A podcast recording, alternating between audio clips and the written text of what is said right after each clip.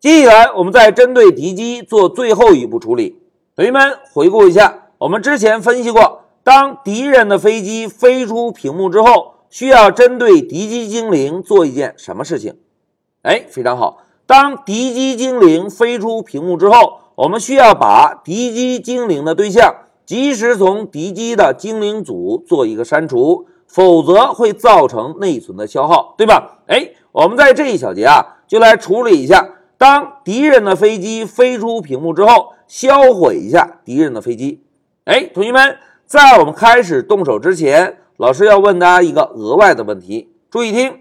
在我们学习面向对象时，老师曾经介绍过一个内置方法。这个内置方法啊，会在某一个对象被销毁前自动被调用。哎，同学们还有印象是哪一个方法吗？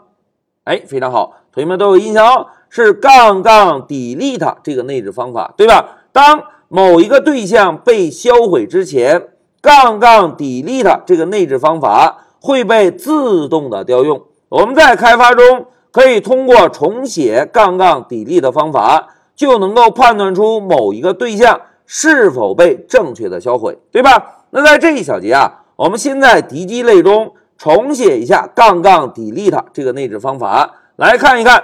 如果不对代码进行任何的改造，我们创建出来的敌机精灵能否被及时的销毁？来，让我们回到 Pycharm，同学们，老师啊，直接把光标放在敌机类的末尾，使用 define 关键字来找到杠杠 delete 这个内置方法，在内置方法中，老师啊做一个简单的输出，敌机挂了。然后呢，我们把敌机挂了的位置，同时也输出一下。哎，老师写下 self 点 rack，这样当某一架敌机挂了之后，我们就可以知道这架敌机是在屏幕的什么位置被销毁的。好，代码改造完成，同学们，现在老师要运行一下代码，我们来观察一下敌机挂了这个输出能不能输出在控制台。来，Shift F 十走。哎，同学们看，游戏启动了，对吧？一架飞机又一架飞机出现在屏幕上。我们稍等片刻，等到敌机飞出屏幕。哎，同学们看，越来越多的敌机飞出了屏幕。但是呢，控制台有输出敌机挂了吗？哎，并没有。既然没有输出敌机挂了，是不是没有任何一个敌机精灵调用了杠杠 delete 这个内置方法？没有调用这个内置方法，说明什么？哎，说明没有任何一个敌机对象被及时的销毁，对吧？现在老师啊，停止一下程序。哎，同学们，刚刚我们编写了一个内置方法，观察了一下，现在敌机精灵能够被及时销毁吗？哎，并不能，对吧？那怎么样让敌机精灵及时的被销毁呢？来，让我们再回一下笔记。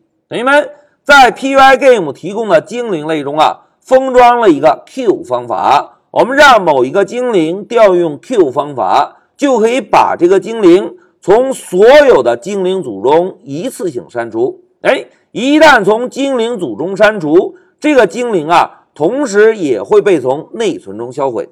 哎，真的是这样吗？